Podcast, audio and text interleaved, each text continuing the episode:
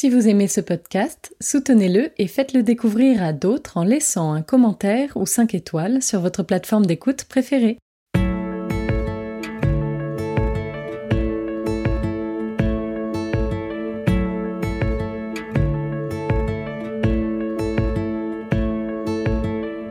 Vous écoutez La philanthropie en question, le podcast qui vous emmène au cœur de la recherche sur le don.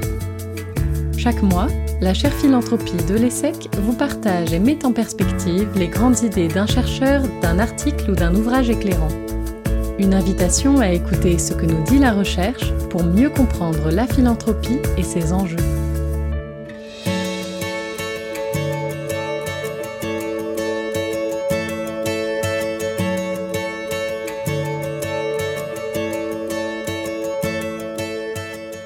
Bonjour à tous.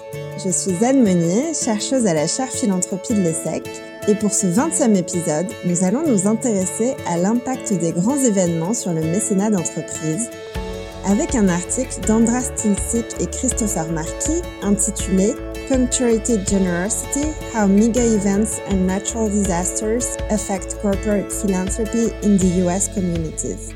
En français, la générosité ponctuée Comment les méga événements et les catastrophes naturelles impactent le mécénat d'entreprise dans les communautés américaines? Au moment où je cherchais un article pour cet épisode, on évoquait le triste premier anniversaire du début de la guerre en Ukraine. Je me suis dit que c'était l'occasion de vous présenter un travail sur les dons suscités par des événements. Cet article m'a aussi fait penser à mes propres recherches. En effet, on parle parfois du développement d'une philanthropie de crise, selon laquelle certaines causes prennent le pas sur d'autres, en fonction des crises qui adviennent. Le plus souvent, la catastrophe est déjà là lorsque l'on fait des dons pour aider à y faire face. Mais concernant la crise majeure qu'est la crise climatique, il est au contraire crucial de ne pas attendre les catastrophes, mais de les anticiper pour susciter des dons philanthropiques qui puissent aider à les limiter et à nous y préparer.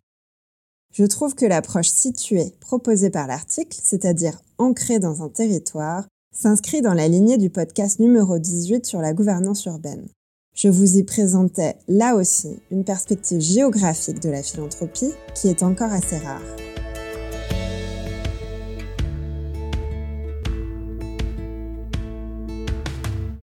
Andras Tiltzik est professeur associé à la Rotman School of Management de l'Université de Toronto au Canada il est spécialiste des organisations du travail et des inégalités. Christopher Marquis est professeur de management à la Judge Business School de l'Université de Cambridge au Royaume-Uni. Il s'intéresse notamment à l'innovation sociale, la sustainability et les marchés émergents. Il est l'un des membres de notre conseil scientifique et je suis d'autant plus heureuse de vous faire découvrir son travail. L'article dont je vous parle aujourd'hui est paru en 2013 dans la revue Administrative Science Quarterly, qui est une revue internationale de sciences des organisations.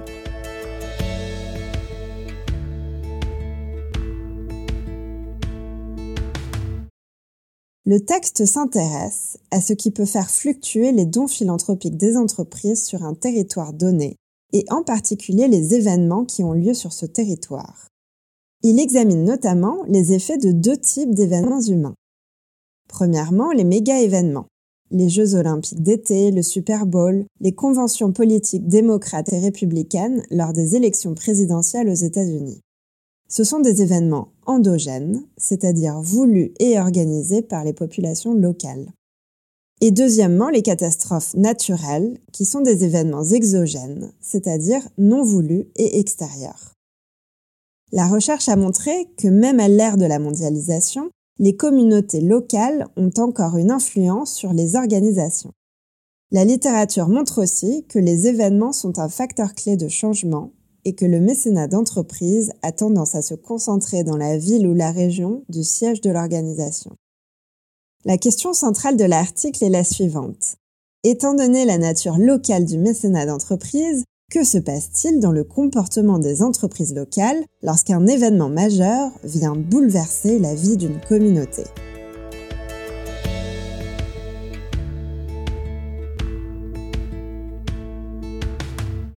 Concernant les méthodes de recherche, la source principale est l'annuaire national du mécénat d'entreprise du Foundation Center aux États-Unis.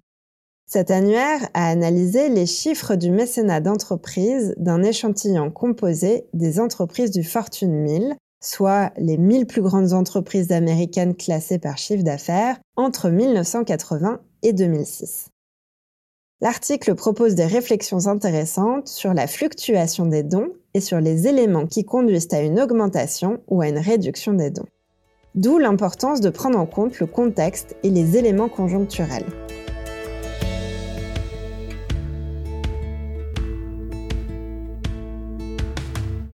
La première grande idée est que les méga-événements ont un impact positif sur la générosité puisqu'ils mènent à une augmentation du mécénat des entreprises locales. Cela passe par deux mécanismes. D'abord, ces événements renforcent l'identité locale et donnent une occasion de répondre aux besoins des communautés. Mais en plus, ils permettent d'encourager les liens entre les entreprises locales et les associations qui peuvent bénéficier de ces dons.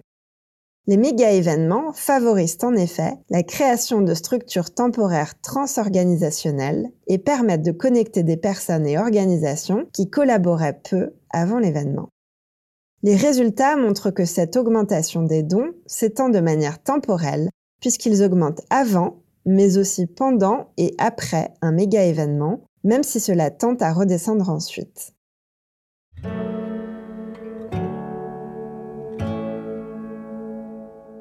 La deuxième grande idée est que les catastrophes naturelles ont elles aussi un impact sur la générosité, mais celui-ci s'inverse en fonction de la sévérité de la catastrophe.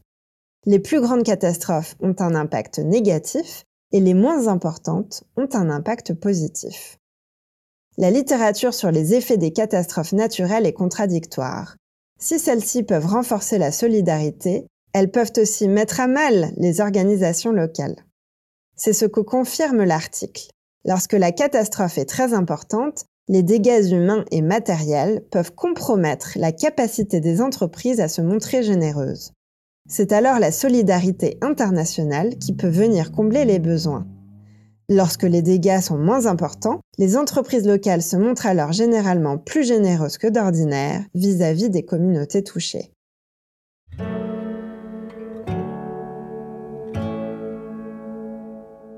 La troisième grande idée est que d'autres éléments peuvent modérer la générosité des entreprises locales lors d'événements et leur capacité à répondre aux besoins locaux. Du côté des entreprises, deux facteurs sont à prendre en compte. Premièrement, si l'entreprise a déjà un historique de mécénat. En effet, elle a plus de chances de donner lors des événements lorsqu'elle a déjà fait des dons. Deuxièmement, si ses clients sont des individus ou des entreprises. En effet, les entreprises qui ont pour principaux clients des individus sont plus attentifs à l'image publique de leur philanthropie et ont donc plus tendance à faire des dons lors des événements. Il y a aussi deux importantes caractéristiques à prendre en compte du côté de la communauté. Tout d'abord, le niveau de cohésion du réseau des entreprises locales avant l'événement. Et ensuite, si la communauté est déjà dotée d'une forte économie locale. Ainsi, des communautés où il y a une forte cohésion du réseau d'entreprises locales et une forte économie locale verront un impact plus important des grands événements sur les dons.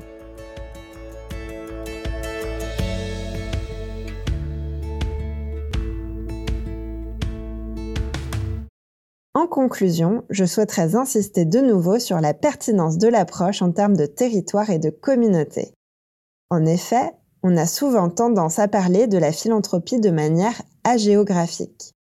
Pourtant, les fondations sont ancrées dans un lieu, une ville, une région, un pays.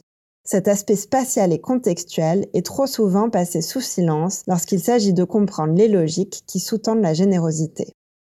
L'article offre aussi une réflexion intéressante sur le lien entre philanthropie et communauté, et c'est un élément central de la philanthropie américaine les fondations et les entreprises ont tendance à donner à leur communauté.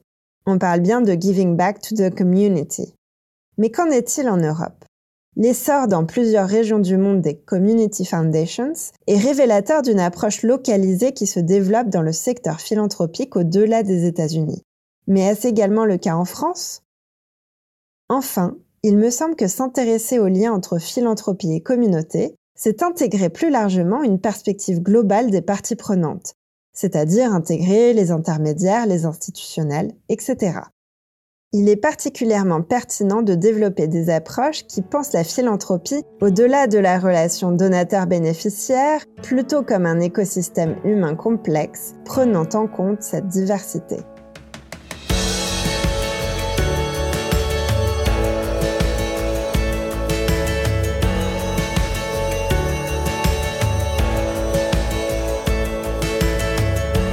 Vous avez écouté le podcast La philanthropie en question avec Anne Monnier de la chaire philanthropie de l'ESSEC. Pour aller plus loin, nous vous invitons à parcourir les références listées en description de l'épisode. Vous y trouverez également notre site internet et notre compte Twitter. Rendez-vous chaque dernier mercredi du mois pour un nouvel épisode. À bientôt!